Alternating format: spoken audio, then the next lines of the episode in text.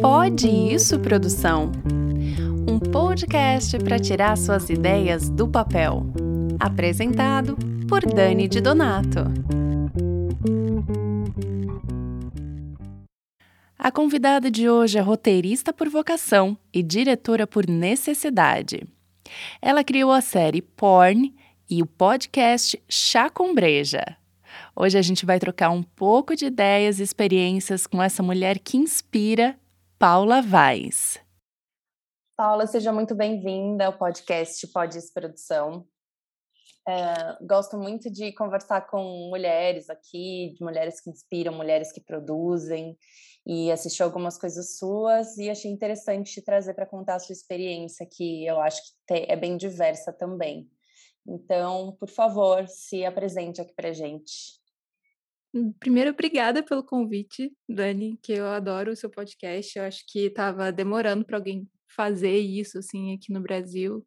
Eu consumo muito podcast gringo sobre o setor audiovisual e aqui a gente tem tem alguns, né? Tem o primeiro tratamento que fala muito sobre roteiro e tal, mas falar sobre set, falar sobre produção independente, eu acho que são poucos, então fiquei muito feliz quando você teve essa ideia e, e via o processo nascendo, assim. Então, muito obrigada por me convidar. É, então, eu sou Paula Vaz. É, hoje em dia, eu estou me apresentando muito como contadora de histórias, assim. Eu estou me assumindo como contadora de histórias porque a real é que eu gosto de muitos formatos, assim, eu gosto de contar histórias, ponto. É, eu comecei escrevendo ficção pseudoliterária, né? Eu fazia fanfic na adolescência, eu contava muita história para as pessoas, eu me conectava com as pessoas contando histórias, porque eu era uma criança muito tímida, então eu sempre era a pessoa que inventava as brincadeiras para contar as histórias, assim e tal. Contava fanfic em recreio também, tipo de Harry Potter, essas coisas, e e aí eu fui descobrindo que eu tinha isso. Na hora de fazer faculdade, eu não fazia ideia do que eu ia fazer. Não me interessava muito a ideia de estudar letras e virar professora de letras, essas coisas assim. E a minha mãe que deu a ideia de eu fazer cinema, é, o que geralmente não é um caminho muito comum. E fui parar de paraquedas em cinema. Digo de paraquedas porque eu sempre gostei de audiovisual, mas é, é uma faculdade muito cinéfila, né? As pessoas estão lá porque querem muito dirigir, querem muito. A maioria é isso, né? Querem muito dirigir. É... Ou, e vão descobrindo outras áreas. Eu queria muito contar a história, então logo de cara eu falei: ah, quero ser roteirista. Para mim, trouxe uma ferramenta muito boa de estrutura e de conhecimento de ferramentas narrativas que eu não tinha. Eu sempre era a pessoa que começava histórias e não conseguia terminar sabe? Que você começa livremente, não termina. E aí, bem, no tempo que eu fiquei na faculdade de cinema, eu entendi então que eu devia ser roteirista e eu coloquei nessa, me coloquei nessa caixinha da roteirista.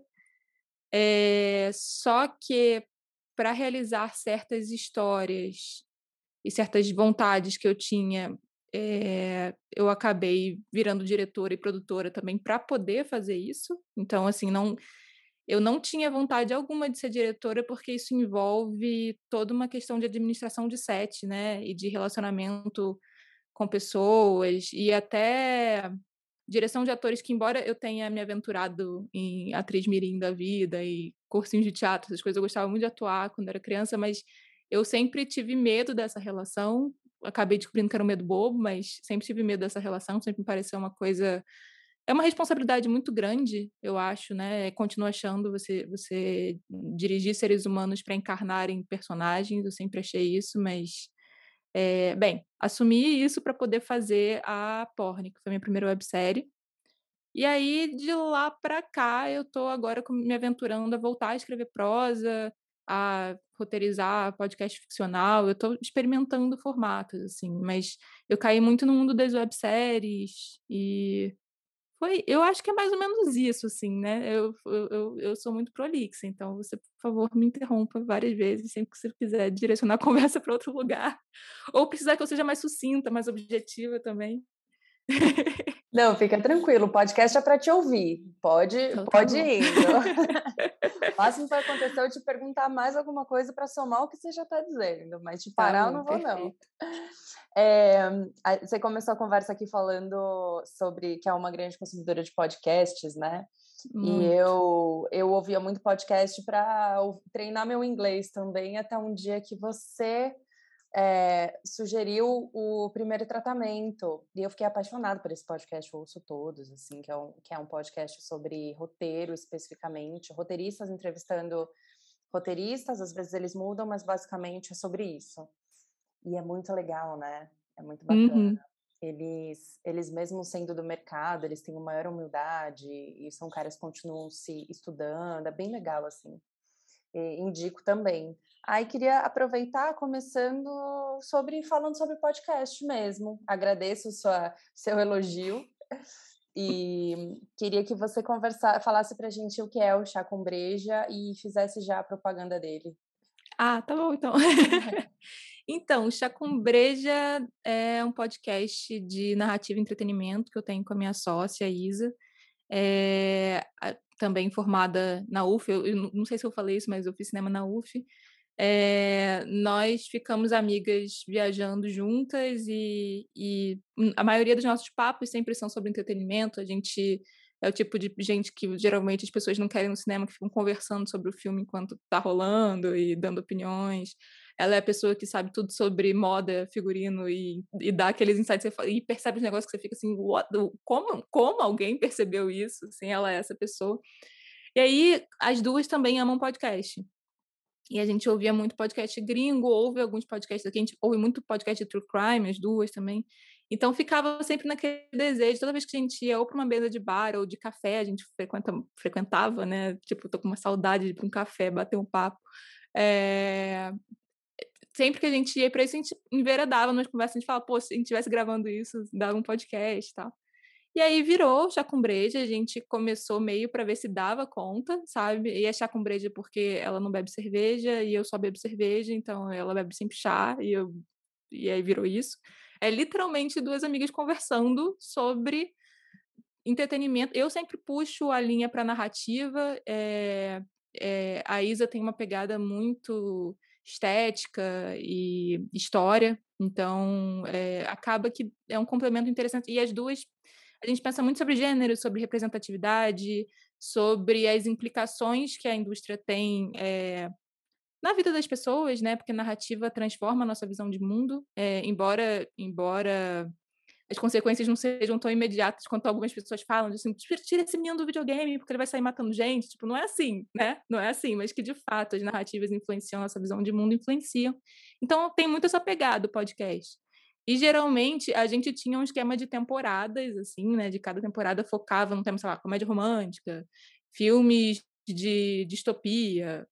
Sempre tinha uma pegada assim. Agora a gente deve ir para um caminho mais episódico, que a gente sentiu que, que vai ficar mais livre. E também tinha uma pegada de ser live. A gente, como a gente não sabia se dar conta, a gente, e a gente geralmente tem uma coisa de conversar tranquilamente, a gente fazia lives no YouTube e aí pegava o áudio disso, viravam os episódios, né? E também porque a gente gostava de conversar com as pessoas. Só que o som, o áudio, é muito complicado, né? Eu, você também começou esse, esse podcast com live no Instagram, né? Se eu não, se eu não tô.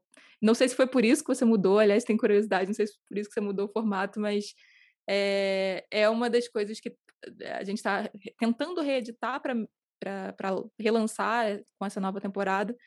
E essa é uma das grandes questões. Então, a gente provavelmente vai começar a gravar, fazer um teste, né? De fazer nesse esquema de gravar fora e subir. É, sempre num esquema de videocast, porque a gente, não sei, a gente gosta de vez em quando mostrar uns negócios, mostrar umas referências. E... Então, provavelmente vai ter canal do YouTube em breve. Eu acho que em outubro a gente lança o canal do YouTube só dele, que a gente fazia no canal da nossa produtora antes, estamos mudando as coisas, então vai ter um canal só dele. É só procurar, Chá com Breja em todos os negócios de streaming de podcast da vida, vocês vão achar. Eu disse que eu sou prolixa, desculpa. eu acho ótimo que a pessoa vai se completando, eu gosto.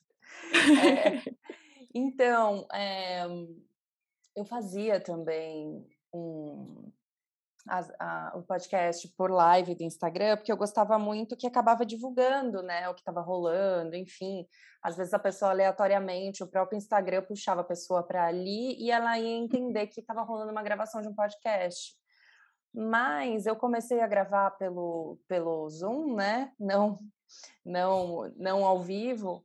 é, com algumas pessoas que não queriam fazer live, né? Que eram alguma, algumas pessoas que não eram muito próximas, gente que, enfim. Primeiro convidado foi o Diego Cruz, que ele tem muito muito seguidor e o Instagram dele é só para um assunto, não ia ter nada a ver fazer a live, enfim. Uhum. E aí comecei a fazer com algumas pessoas nesse formato, e depois quando eu voltei para fazer live, eu achei que já não estava mais funcionando, porque eu acho que entra muita gente aleatória, que não sabe uhum. o que está entrando. E aí faz Aí para o assunto para interagir, né? Entendi. É, eu até conversava com, com o convidado antes para a gente não, ter, não interagir com as pessoas, mas às vezes rolam uns assuntos meio paralelos que atra acabam atrapalhando, assim, né? E aí achei que ficava mais focado fazer pelo Zoom, só por isso, mas acho que a contra a, o oposto disso é a tal da divulgação de que as pessoas estão vendo, estão sabendo uhum. o que você está fazendo, né? Que eu sinto que o, o, Instagram, ele, a partir do momento que você escreve podcast, é, Spotify, qualquer outra coisa que remeta a outra plataforma, eles boicotam qualquer tipo de post. Então, a live é. ajudava nisso sempre tem esses enigmas do algoritmo que a gente sempre. Não dá para ter certeza, certeza, certeza, mas a gente tem uns achismos bem é, apegados a dados, né? É a nossa discussão eterna, né, entre é nós que precisamos das redes sociais para divulgar nosso trabalho. Uh, você você está no Rio ainda? Você mora no Rio? Estou no Rio, moro no Rio. Eu, eu, eu tenho uma vontade muito grande, até como boa milenial que sou, é, tenho uma vontade muito grande de dar uma de nômade digital da vida.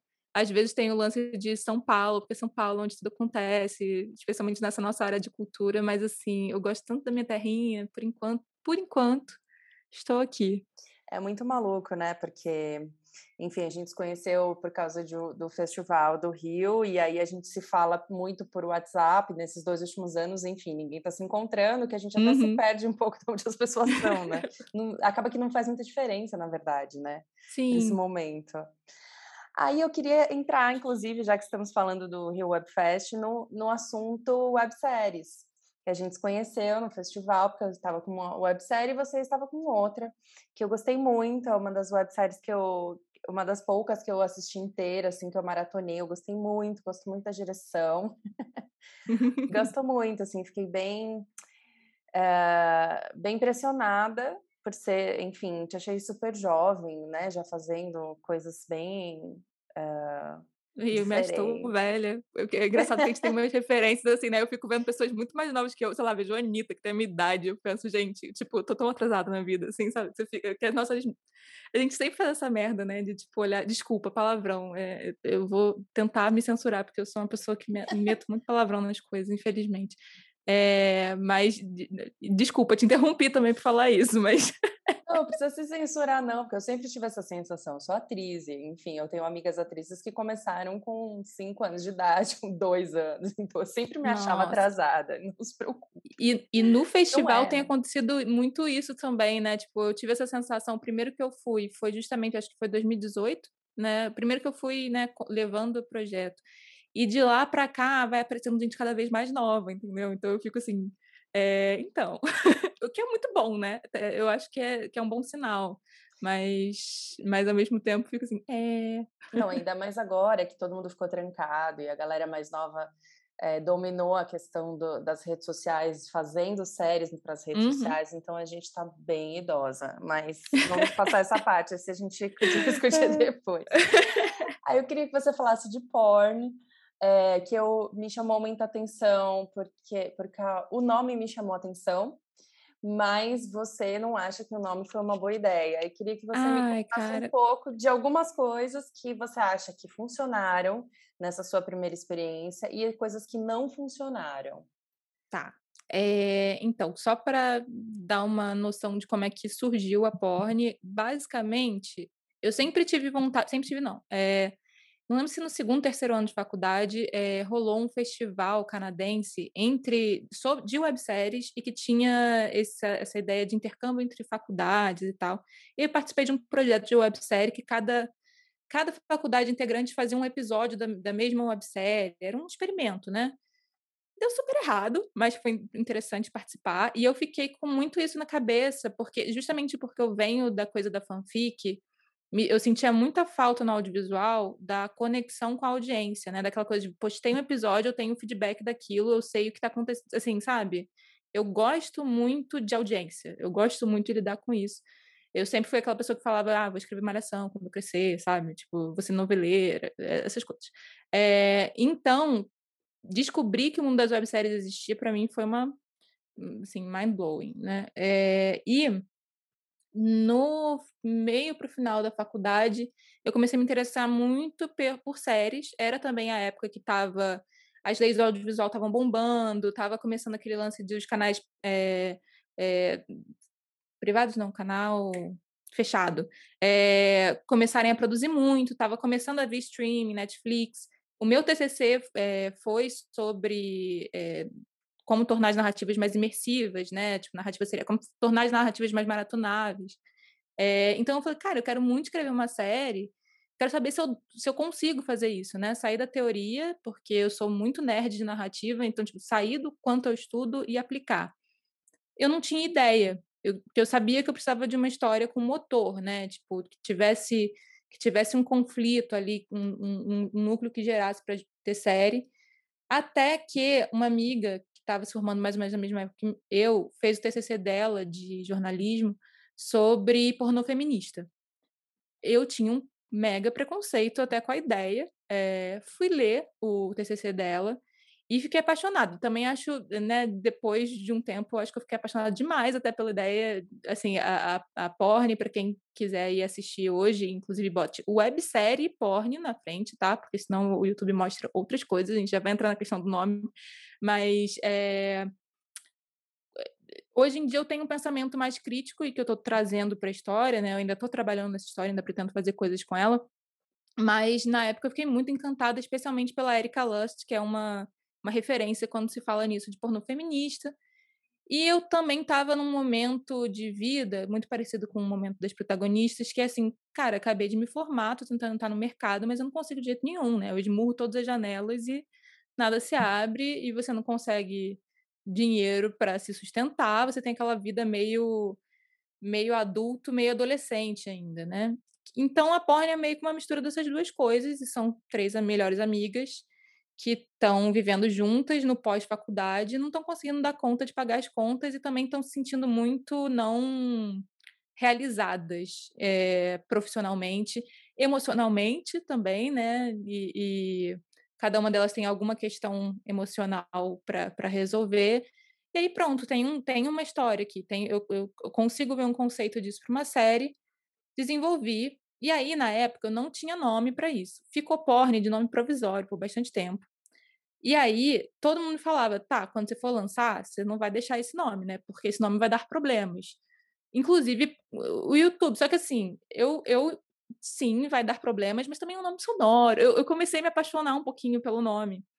E, e a equipe, e conforme eu fui conquistando pessoas para o projeto, e as, foi ficando porn, porn, porn. Todo mundo se familiarizou com aquilo. Não parecia mais um absurdo chamar a série de porn e botar na internet com esse nome, e apresentar para a família com esse nome, e apresentar para amigos, e tentar divulgar com este nome. Parecia super normal, super ótimo. Inclusive, fiz uma logo rosinha, bonitinha, tipo, todo, todo o conceito da série, até para brincar com essa ideia, né, do, do feminista e do feminino e o pornô, que é uma coisa sempre, tipo, brincar com os contrastes, todo o conceito da série foi essa coisa da pegada fofinha, rosinha. A, a, a arte da série é toda delicada, super. A gente brincou muito com esse contraste.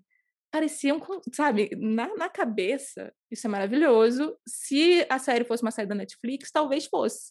No caso, não é. É uma série colocada no YouTube. E isso traz problemas, né? Inclusive, se eu tivesse o respaldo da Netflix, a minha família não teria problema com isso, a família das atrizes não teria problema com isso. Tem até uma propaganda ótima da HBO, antiga, que é It's Not Porn, It's HBO, que é tipo assim, são os atores falando pra família que conseguiram um papel super maravilhoso, e aí descrevem o papel, é tipo um pornô. Só que aí quando fala, aí a família vai como é que você vai participar disso, Nana? É, aí, não, não, é da HBO, tipo, é um papel, é um papel super pornográfico de, de figuração, sabe? Só que é na HBO, então tá tudo bem. É meio esse conceito, no caso, mas eu, eu me perdi. Eu preciso de perguntas. No caso era porn, não era HBO, né? No caso era porn, não era HBO. Inclusive, a série em si não é nada pornográfica. Tem, tem algumas cenas, né, de, de pegação e tal, porque as personagens têm namoros, mas é, e tem relacionamentos e tal, mas não não é nada que você não veja na novela das sete, entendeu? Tipo, é, mas o é. YouTube, inclusive. Das sete. Gente, é, eu, assisti, eu posso dizer que não era a novela das nove. Não era, das sete. Mas assim, é bom dizer também que se, se vocês ficarem interessados, forem procurar e botarem lá websérie porn, logo de cara o YouTube, que esse é um dos problemas, o YouTube bota, é, isso aqui é para maiores de 18, você quer mesmo continuar, você quer mesmo seguir. E, cara, é, sinceramente, eu, eu, eu, eu entendo que não seja para tipo, crianças, inclusive no YouTube você tem a possibilidade de dizer, né, lá dentro quais configurar. Eu sempre configurei bonitinho que não era para criança, assim, não era para criança, mas também não era para maiores de 18. Por, por conta do nome, ele não, ele não aceita essa justificativa, né? Tipo, não, não dá, no way, é isso. Até hoje, o próprio YouTube me atrai não só no YouTube, no Facebook também tem uma página meio abandonada no Facebook, mas que era muito ativa. E no Instagram também, mas no Instagram isso não aconteceu. No Facebook isso aconteceu muito. Tinha uma página que era muito ativa na época que a série estava rolando, estava estreando os episódios e tal.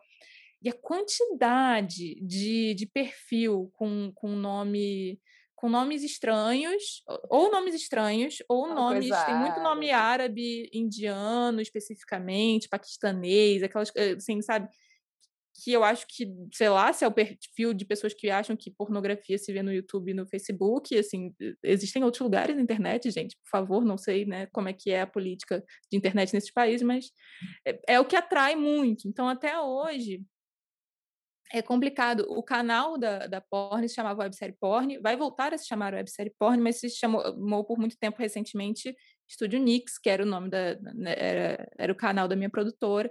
E a gente passou coisa de um ano, um ano e meio, produzindo outros conteúdos lá.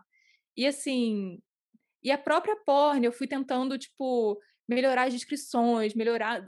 Cara, um ano e meio tentando e fazer o YouTube entender que não, até hoje as coisas que mais são chamadas para o canal, você vê, dá para ver, né, de busca, etc, continuam sendo essas coisas, entendeu? Então, é só uma dica aí, se alguém for para falar de coisas tabus, né? Não só pornografia, mas assim, existem algumas palavras que, especialmente se você vê a galera do os youtubers têm muito cuidado com isso, né?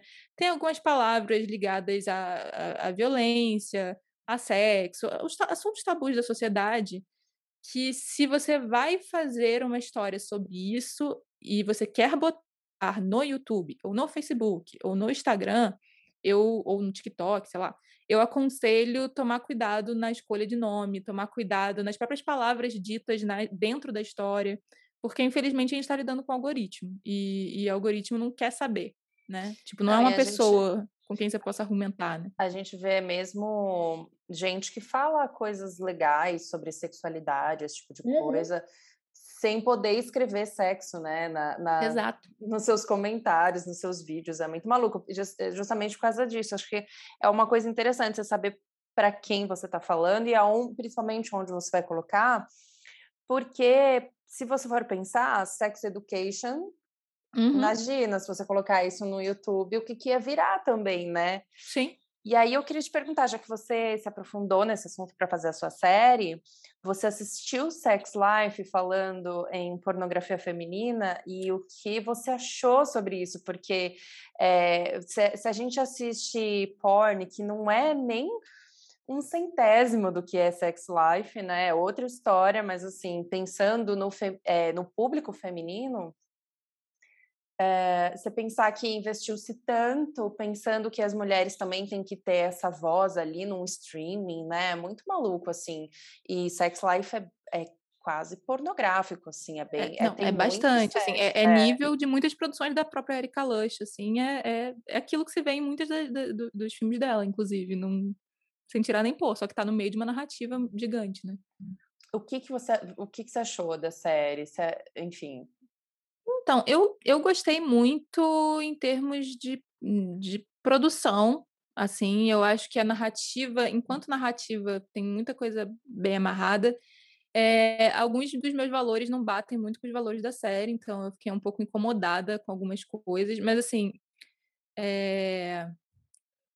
enquanto, enquanto narrativa de série, eu acho ela, eu acho ela muito bem feita. É... eu, eu, eu, eu não concordo muito, inclusive é uma coisa que eu acho que eu fiz um pouco na, na porn, que é uma certa ingenuidade é...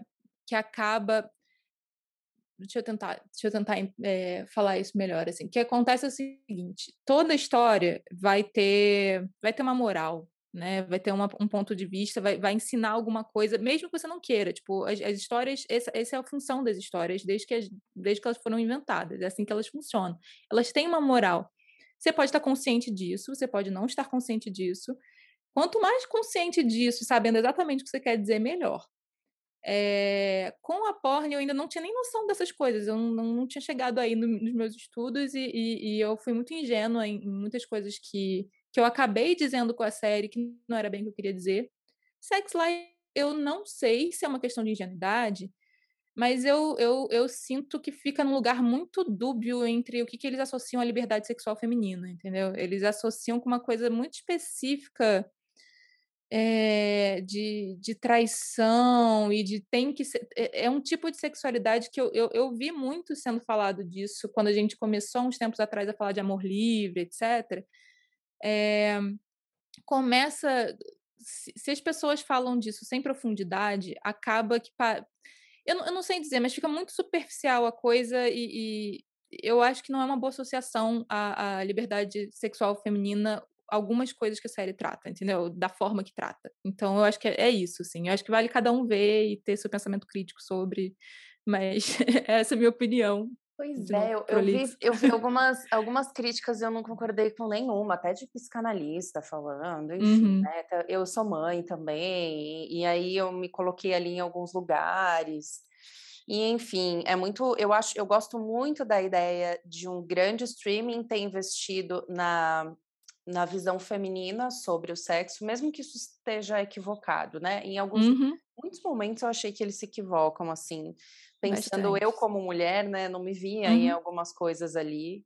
Acho algumas coisas exageradas, tipo, qualquer coisa eles estão transando em qualquer momento, tipo, por quê, uhum. né, gente? Meio gratuito.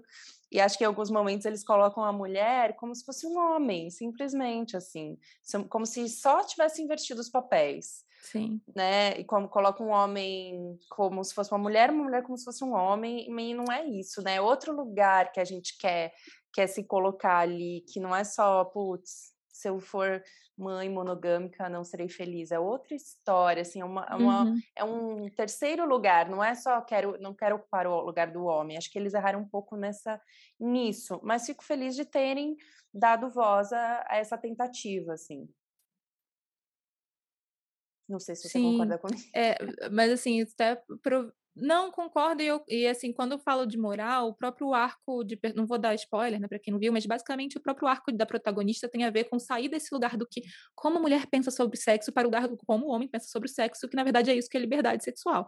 É basicamente isso o arco da protagonista é, primeiro que eu acho essas visões de mulher pensa sobre sexo é, é, igual a X, homem pensa sobre sexo é igual a Y, muito complicado de se fazer. É, não acho que é isso, é isso que você está falando, não, não necessariamente, não é assim.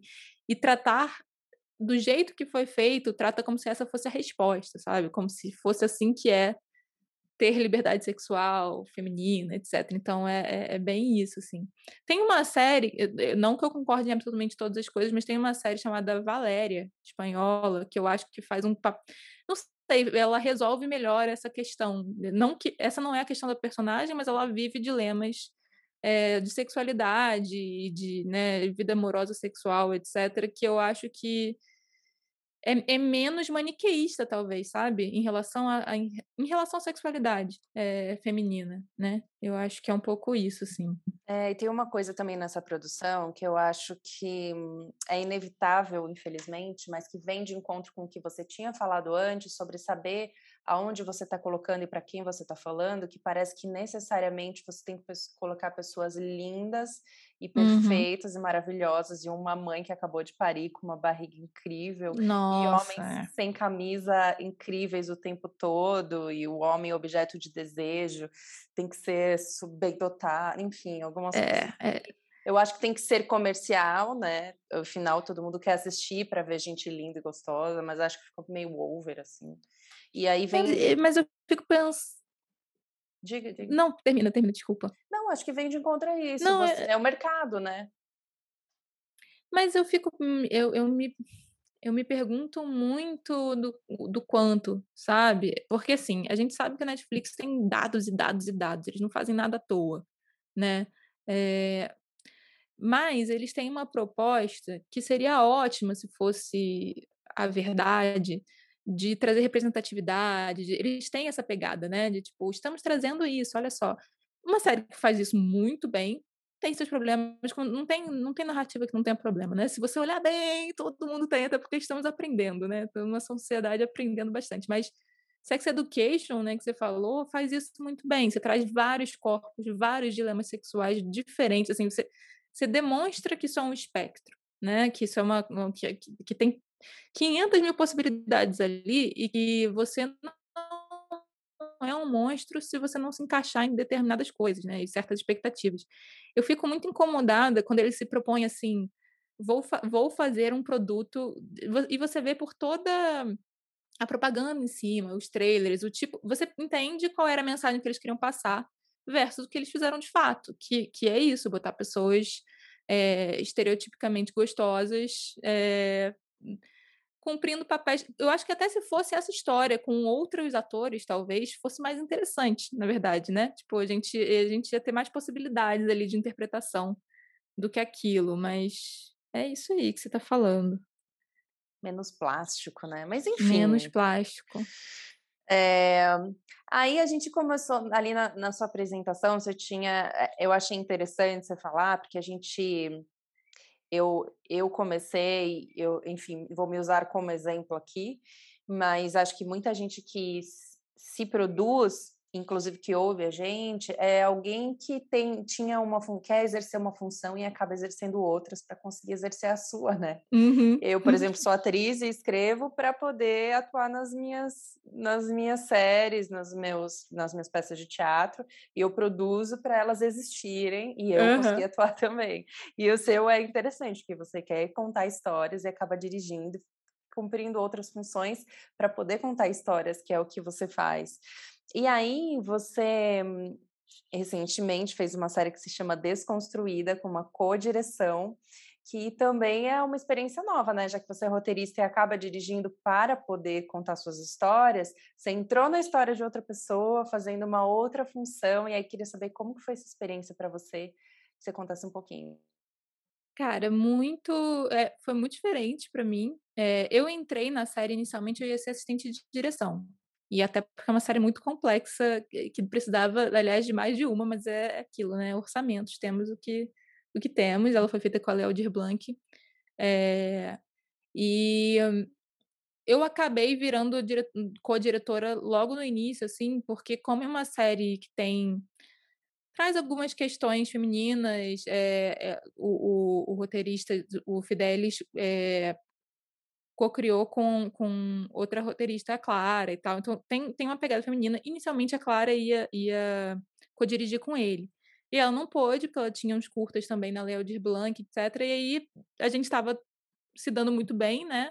E aí ele falou: Ah, você não quer, você não quer assumir essa comigo? Porque eu não me sinto muito confortável de, sendo homem, ser o, o diretor único dessa série eu acho, eu acho uma visão é, muito legal, embora eu não ache que essa necessariamente é a visão certa, tá, gente? Eu acho que tá tudo bem é, homens dirigirem, escreverem é, coisas com protagonismo feminino, desde que a coisa da empatia, né, e entender lugares de fala, tá tudo certo.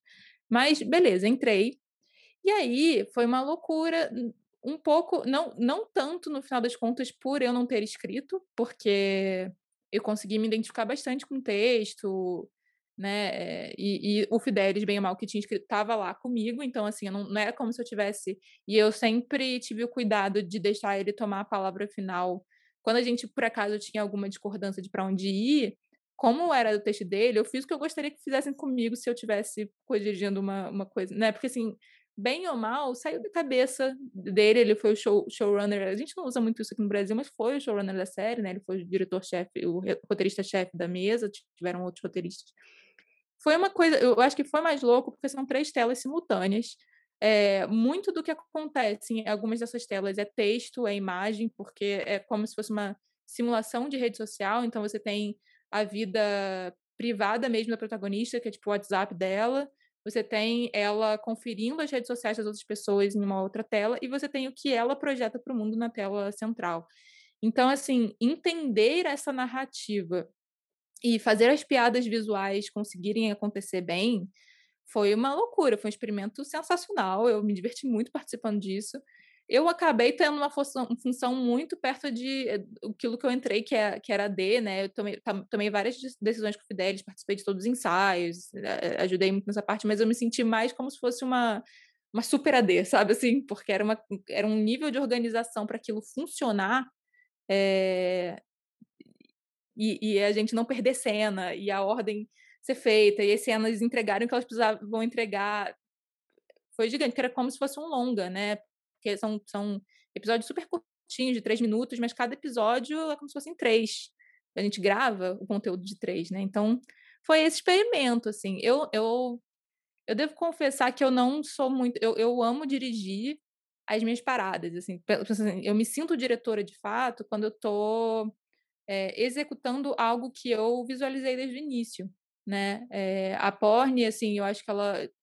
Eu fiquei muito feliz de você falar da direção, assim, eu estava muito cru, foi a primeira vez que eu dirigi alguma coisa na vida, mas eu visualizei antes, assim, né? A, a Lígia que fez a edição teve muita liberdade, eu, tipo, adorei trabalhar criativamente com ela, mas uma coisa que ela falava muito era assim, já estava pré-editado no roteiro, porque eu, eu, visualizei muito aquilo. E eu também tenho projetos que eu faço para os outros, roteirizando. Quando é do outro, é do outro, entendeu? Eu estou fazendo por encomenda. Eu sei que eu estou tentando manifestar uma visão que eu consigo me identificar, mas eu estou fazendo. É, tentando manifestar a visão de uma outra pessoa que ela vai colocar no mundo, né? É, então tem uma diferença de você dirigir a, a, sua própria. E eu acho que é por isso que eu, né, quando você fala de dos chapéus que a gente tem que colocar para poder. É por isso que, que me, entrei nessa história de me autoproduzir, porque tem coisas que eu quero concretizar de determinada forma, né? E, e o mercado, a gente sabe que, tipo, é, eu não tenho a experiência de mercado, nem o que indica é suficiente para, de fato, assumir como, com a função de diretora num projeto grande, né? Então, mesmo que eu consiga vender um projeto meu para uma produtora realizar, né? Tipo, sei lá, uma série, vai que algum dia eu consigo num pitch vender, um... porque tem essa sabatina também, né? Quem, quem ouve o primeiro tratamento que você mencionou, ou está ligado no mundo dos roteiristas, acontece isso, o tempo todo tentando vender seu projeto eu já vou ficar muito feliz se eu conseguir roteirizar o projeto que eu vendi, entendeu? Porque às vezes nem isso a pessoa consegue. Quanto mais dirigir do jeito que eu imaginei que ia ser. Então, é, hoje em dia eu separei em cartelinhas, assim, projetos que eu quero que sejam executados de determinada forma, eles só saem do papel se eu achar que eu tenho um jeito de financiar aquilo é, eu voltei para a prosa, estou voltando muito para a prosa e, e, começando a pensar em, em, em autopublicação, muito por isso também, porque tem coisas que eu sei que eu não vou conseguir realizar de forma audiovisual. Eu não vou ter bala na agulha, dinheiro para isso, entendeu? Não, não é, por mais que sejam projetos simples, assim, eu não sou, eu, eu, de vez em quando tenho umas, umas coisas de fantasia, sci-fi da vida, mas eu não sou muito, eu, eu, trabalho muito com o universo contemporâneo, jovem adulto, é, é muito a minha pegada. Mas, assim, realista, né, de forma realista, a gente sabe que só de alimentar e transportar todo mundo já se foi uma vida de dinheiro. Quanto mais o resto. Então, assim, é um pouco isso, assim. Eu já nem lembro qual era a pergunta, Dani, desculpa. Não, mas é isso, você foi caminhando para onde eu queria que fosse mesmo. Ai, que é, bom. começamos a falar de desconstruída e fomos para. Ah, pronto, isso. era essa, era disso é, que eu estava falando. Eu acho que a gente está num momento muito parecido, eu e você, e. Enfim, esse, esse podcast é muito para que as pessoas tirem as coisas das ideias e coloquem, né? Porque uhum se a gente for colocar o nosso orçamento no papel, a gente acaba não fazendo, e às vezes é melhor a gente encontrar outras formas de fazer, né? Eu realizei com pouca grana, você realizou com pouca grana, enfim, procurando parcerias, pessoas, é sempre pessoas e pessoas que fazem a coisa uhum. acontecer. Mas é, eu acho muito importante a gente realizar e a gente ter essa experiência. Queria saber se você sente isso também, de putz, escrevi meu roteiro, coloquei o negócio, a coisa existiu, e ali eu experimentei tudo que eu talvez não pudesse experimentar na produção de outra pessoa. Tenho um cartão de visitas, tenho uma, sabe, tenho algo para mostrar. Mas, e agora? Quais são seus planos uhum. para o futuro? Nossa, então, eu, eu passei um limbo emocional esses últimos anos, desde 2018, inclusive, que eu fiz a porn, porque eu tinha e aí, quando eu falo de ingenuidade, tinha ingenu essa ingenuidade que eu falei de mensagens que você está colocando ali, de... mas tinha muito uma ingenuidade de que aquele projeto justamente ia ser o meu cartão de visitas, né? Porque muita, na faculdade de cinema, o que eu via muito acontecer é justamente curta-metragem. As pessoas faziam curta, é, botavam em festival, algumas eram vistas e contratadas para trabalhar em produtoras, etc. Outras não, né? A coisa morria, mas assim, eu nunca tive é, o que eu para mim isso não era muito uma eu não me via nesse lugar porque eu não eu não tenho uma pegada muito festival né meio Sundance etc eu sempre eu sempre fui muito mais pop né a minha minha meu, minha sensação sempre foi foi é, não sei eu, eu, gosto de cinema gosto mas eu, eu sempre pensei uma coisa mais TV mais mais internet, mas eu sempre fui para esse lugar, né? Então, quando veio a ideia de fazer uma websérie, eu falei, cara, é isso, eu vou fazer mais ou menos a mesma coisa. É, eu, não, eu não via o, o Rio Web Fest como um festival, festival de cinema, porque eu sabia que, infelizmente, não tinha o mesmo prestígio. Tanto é que na faculdade de cinema ninguém tinha ouvido falar dele, entendeu? Mas, mas eu via como, como uma forma de conhecer pessoas do meio e tal. É, mas eu tinha muito uma ideia que era muito ingênua na época, especialmente porque não tinha outros casos que tinham feito isso, então eu super achava que ia rolar com uma série chamada Pornio fazer isso, que era que era botei vários vários amigos, colegas, bati na porta de gente que tinha marquinhas, né? Tipo, mostra sua marca aqui para eu ter um case para poder uma segunda temporada. É, esse era um. O dois era que, tipo, como eu ia, eu tipo, trabalhei muita questão de audiência e tal, eu ia ter um produto mesmo nas mãos, e aí quando eu batesse nas produtoras e tal, e olha só o que eu fiz, tipo, me chama para sua mesa de roteiro, é, ou para ser a estagiária do cafezinho na mesa de roteiro, que esse processo ia, ou então nos pitchings, né, tipo, ter tido esse projeto, chegar num pitching e mostrar que eu já fiz isso, que isso ia me abrir portas. Não foi o que aconteceu, nem um pouco, assim, não, não foi mesmo. É, até tive pessoas que bateram na minha porta posteriormente disso, assim, de tipo, ah, você já pensou em adaptar para isso? Ou, sabe, tipo, fazer longo, etc. Mas nunca deu em nada, inclusive essa é muito a minha minha história com o mercado audiovisual. Eu estou um tempo frequentando um festival de roteiro, um tempo frequentando um festival de mercado, fazendo pitching. É, aí a pessoa ama o pitching na hora, e você manda o projeto, a pessoa nunca mais responde.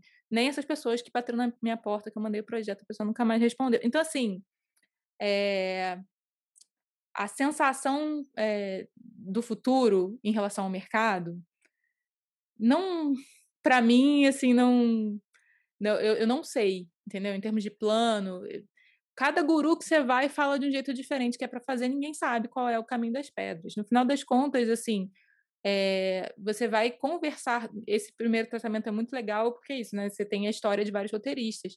Cada um teve um caminho diferente. É, muitas vezes a sorte do quem indica de tipo, nossa, eu tinha um amigo que estava fazendo um tal projeto, aí eu entrei sem querer, eu nem era roteirista, entrei na parada e aí virou.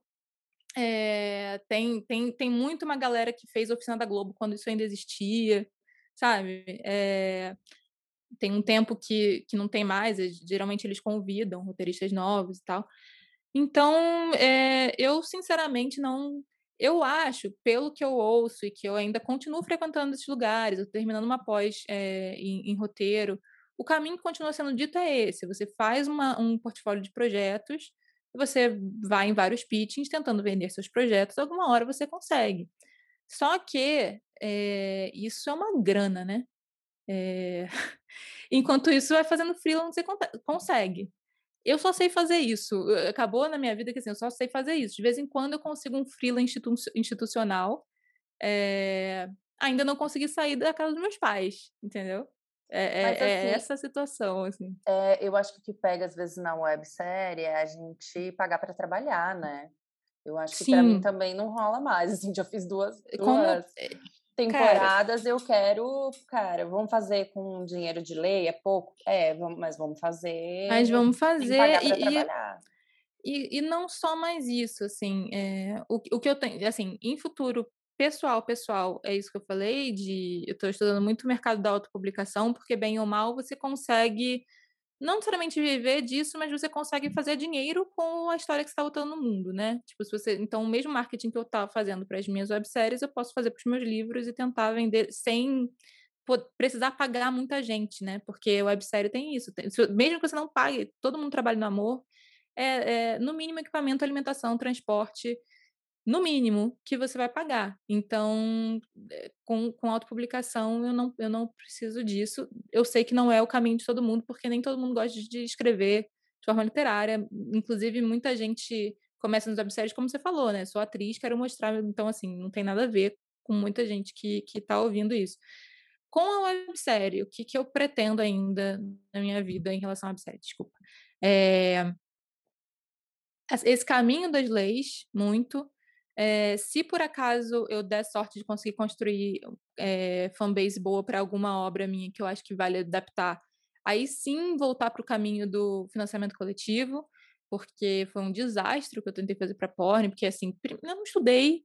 Um que é o errado, nunca faça financiamento coletivo sem estudar é, o que, que isso envolve em termos de campanha de marketing, em termos de de o que, que você precisa antes, né? Pré-lançamento disso. É, assim, é, é, uma campanha, é um lançamento, fazer é, financiamento coletivo. E tem o fator também das recompensas, que também eu fui outro desastre. Assim, assim só faça isso se você já tiver uma audiência aquecida para poder fazer isso e que você vai saber aquecer e mobilizar e que assim vai querer pagar por aquilo e só faça isso sabendo muito bem o que você está fazendo porque você tem que se responsabilizar depois entregar exatamente o que você prometeu tá é, bom financiamento coletivo só é viável para pessoas que têm audiência. Então, assim, eu acho que é um caminho super interessante. Por exemplo, a Red, que você, que você entrevistou a galera aqui, para eles foi, assim, eu entendi que também não é rios de dinheiro, né? Para eles conseguirem pagar a produção daquilo que já é já, já é o mínimo, né? Que é isso que a gente está falando, de não pagar para trabalhar.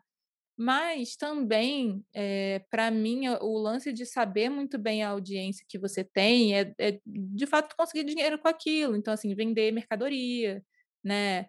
Poder botar publi na sua websérie, poder de fato fazer daquilo o que, o que sei lá, é, em, nível, em níveis muito maiores, uma Globo faz com as novelas, entendeu? É, tipo, de fato você poder é, enxergar aquilo como um produto. Eu espero que a gente chegue lá um dia e assim, eu tenho olhado muito friamente para os meus projetos do tipo, é, esse projeto precisa estar no mundo dessa forma? Se sim, tem audiência para isso? Onde é que eu encontro essa audiência? Né? Como é que eu formo essa audiência? Quanto que eu vou gastar para fazer isso é, sem me endividar, sem tirar do meu bolso e sem, eh, assim, eu não quero, eu, eu entendo, gente, e eu participo muito disso, eu ainda faço eu ainda faço trampo no 0800 quando eu acredito no projeto. A gente, a gente vive num mercado que é muito assim. Mas eu acho isso tão errado, assim, no sentido, assim, é, errado não no sentido ético, tá, gente? Não, não entendam mal. Não acho que quem tá falando isso é, é errado eticamente. Mas, assim, eu me senti péssima não podendo pagar as pessoas e, assim, é, tipo, acabando com a minha poupança para pagar transporte e alimentação, que eu achava que era o mínimo que ninguém devia é isso, né? Pagar para trabalhar. Já estava pagando de certa forma, porque quando você doa seu tempo, você está deixando de pegar um trampo que talvez te pague para estar tá ali. Então já era muito. Mas é, eu não quero passar por isso de novo, sabe? De não poder é, honrar com o trabalho das pessoas financeiramente. É, e porque muitas vezes, beleza, você acredita no projeto, às vezes você quer fazer parte daquilo, a maioria das vezes você vai porque você quer fazer parte daquilo, ou você acredita no realizador que está lá, é seu amigo, sei lá. Tem, tem vários motivos pelos quais as pessoas topam trabalhar no 0800, às vezes ganhar experiência, né, se você está começando. Mas, além disso, o set fica muito mais complicado. Fica muito mais complicado, porque as pessoas, é, com raras exceções, entendem que estão te fazendo um favor. Se lidar num set com pessoas que acham que estão te fazendo um favor, é, vai gerando tensões que não precisam estar ali, é, vai gerando ai, eu não sei, desconfortos mesmo que não eram para estar ali, era para todo mundo estar focado em contar a melhor história possível, sabe? E, e assim, não quero mais, assim, eu, eu topo trabalhar em set com pouco dinheiro, agora zero dinheiro, ou dinheiro do meu bolso, que eu também estou o tempo todo preocupada em, em que, que eu, como é que eu, eu, como é que eu não me divido fazendo isso, assim, como é que eu não acabo com a minha vida fazendo isso aqui, sabe? Então, tem, tem isso, assim. Então, acho que a gente não tem sei. que fazer um podcast com alguém que entenda muito sobre financiamentos e, Nossa, e buscar alternativas também. Eu acho que é importante tirar as ideias do papel, mas tendo consciência de várias coisas. Eu tive uma experiência muito positiva nas duas temporadas da série. É, tirei grana do bolso, fiz do meu bolso, mas tive pessoas muito que estavam muito afim de fazer ali. Eu acho que eu achei pessoas que estavam na primeira temporada, gente tinha muita vontade de fazer e não podia ter um papel de destaque, por exemplo, não podia ser um diretor de fotografia. Uhum. Eu tinha duas diretoras de fotografia. É, e só, putz, não pode, porque o mercado funciona assim, até você chegar a uma direção, entendeu? Ali a pessoa poderia colocar um trabalho autoral. Então, fui pegando várias pessoas, assim, que sabiam fazer, que eram boas e queriam só ter um, um projeto para abraçar. E eu tive essa sorte, assim, eu, eu, eu tive uma experiência bem positiva, na verdade, em relação a isso. porque as nossas diárias eram infinitas e as pessoas trabalhavam com muito bom humor. Eu teve um dia que eu olhei e falei, essas pessoas são bem loucas, né?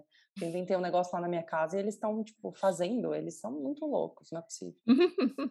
e a segunda temporada, eu trabalhei com pessoas que estão muito imersas no, no corporativo, sabe? No, naquela coisa que você tem que cumprir uma coisa quadrada porque o seu cliente mandou e não tem nada de artístico, e aí eles queriam fazer o autoral e ter a uhum. oportunidade uhum. de fazer o seu, de mostrar o seu trabalho no autoral. Então eu tive essas duas sortes assim. Mas eh, como como todo mundo que passa aqui fala, são pessoas. Para você fazer um projeto sem grana são pessoas e entender o seu limite, para você não funciona mais e não tá te dando mais o que você quer, então é hora de parar e buscar formas de financiamento e aí você já mostrou aí que o financiamento coletivo você já tentou, então você tem a opção das é. leis e pensar quais são as outras alternativas para você fazer. É isso, eu não descarto nada, né? Inclusive, não descarto, existe uma possibilidade que as pessoas que entrarem para trabalhar serem sócios do projeto, né? Tipo, mas aí é isso que eu tô falando, você tem que saber como é que esse projeto vai trazer dinheiro, né? Como é que, como é que ele vai ser um produto, de fato, e trazer dinheiro para que essas pessoas possam ser remunerada de alguma forma? Como é que isso vai ser distribuído, né?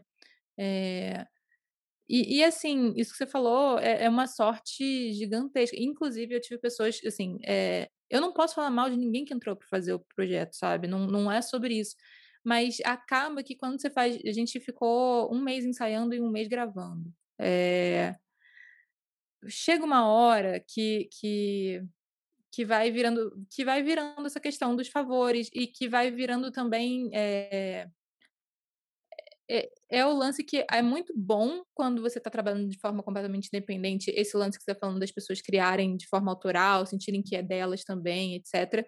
Mas tem o um lugar em que isso talvez você perca um pouco o controle disso, se você tem que agradar todo mundo para elas se sentirem, sabe, assim, é, chega que... uma hora que a questão da criação, você quer desapegar de bastante coisa, assim. É. Essa, essa questão. É, e eu não sou diretora, né? Por isso talvez eu tenha tido essa, essa sensação, assim, que para mim alguma, algumas interferências eu falava hum, um pouco demais, mas vamos, vamos tentar. Mas eu não tinha direção, né? Acho que é outra história. Quando você tem o todo ali, E é, o meu segundo é, diretor era bem desapegado também, então é, talvez, é, mas são é, é, aquilo que você falou, né? Cada, cada história é um caminho e cada pessoa tem um caminho e a gente conhece, inclusive já entrevistei aqui pessoas que fazem um monte de webséries, que dedicam a vida a fazer milhares de webséries, né? E que são também, e é isso que eu tô falando, assim, do tipo, para as pessoas entenderem, quer dizer, eu nem sei se eu falei isso, mas eu acho muito importante, isso que eu tô falando sobre mim, é justamente sobre mim, é, é o que o que tentar várias coisas e, e, reflexão sobre como eu lidei com essas coisas e tal, é o autoconhecimento, né? Assim, você já entrevistou pessoas e, e que eu conheço que são é, multipotenciais, né? Eu sei que as pessoas estão zoando muito dessa palavra ultimamente, mas existe isso, assim. É, e, e, eu sou um pouquinho, mas assim, a, a minha multipotencialidade não é a, a, a pessoa que roteiriza, dirige, é, faz a câmera, correção de cor, edita é, trilha. Eu não sou essa pessoa. Então eu não vou conseguir fazer. Eu, eu sei que eu não consigo ter um set tão enxuto quanto seria o ideal para conseguir fazer de forma independente o tipo de coisa que eu quero fazer, entendeu? Porque também tem isso. Se você tem a possibilidade de, várias, sei lá, três, quatro pessoas numa equipe, cada uma delas multipotencial e que você consegue, com muito, muito, muito, muito pouco dinheiro, fazer coisas fantásticas, vá em frente, sabe? Ou se você tem isso que você falou de, tipo, encontrar pessoas que estão muito, muito, muito afim e que não, sabe, vá em frente. Se eu encontrar isso em alguns momentos, assim, eu não, não tô dizendo nunca, mas, assim, para mim, é, eu peso muito mais coisas agora, sabe? De tipo, é, antes de falar assim, bem, vou, vou investir nisso aqui com tudo, porque é muito. Tem muitas coisas maravilhosas, mas tem muita dor de cabeça que vem junto com você se autoproduzir. Se você começa a conhecer que dores de cabeça são essas, você começa a entender o que, que você quer, o que, que você quer fazer ou não, né? Como você quer fazer ou não. Tá? É, tem, tem um podcast muito legal, já que a gente falou desse negócio de, de podcast, é, chamado, acho que Film, é, Film Entrepreneur, é, aquele meu inglês macarrônico que eu não sei direito, mas é, é basicamente é, empreendedor do filme em inglês, tá? É, de tudo junto, Film Entrepreneur, alguma coisa assim. Entrepreneur. É, é, tipo isso, só que com o filme na frente, que é um cara que basicamente entrevista vários vários diretores, gente com todo tipo de modelo de negócio para audiovisual, sabe assim? Então tem várias soluções muito interessantes. Tem gente trabalhando com Bitcoin, tem gente trabalhando com um monte de coisa para viabilizar seus filmes. Então são 500 mil soluções ali. É claro que assim são cases, né? Tipo, você ouve e fala, será que dá para fazer isso com o meu caso ou não? Mas eu acho que é uma boa fontezinha de de possibilidades ali, assim.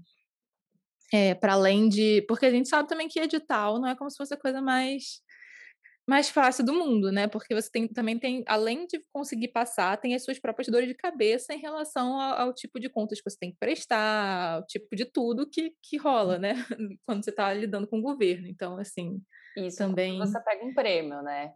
E Ex a outra exatamente. parte você tem que captar. Exa Nossa, exatamente, exatamente. Então, Mas assim. A gente vai fazer um podcast só para falar sobre financiamento. Acho, acho, acho justíssimo. acho necessário. o que está falando. Paulo, eu amei o nosso papo, adorei saber eu a sua também, experiência. Obrigada. Te conhecer um pouquinho mais, acho você super corajosa, assim, de ter tentado tantas coisas sozinha, começando, enfim. Muito obrigada por ter aceitado o convite, ter tirado uma horinha do seu dia aí para conversar com a gente. Obrigada a você pelo convite.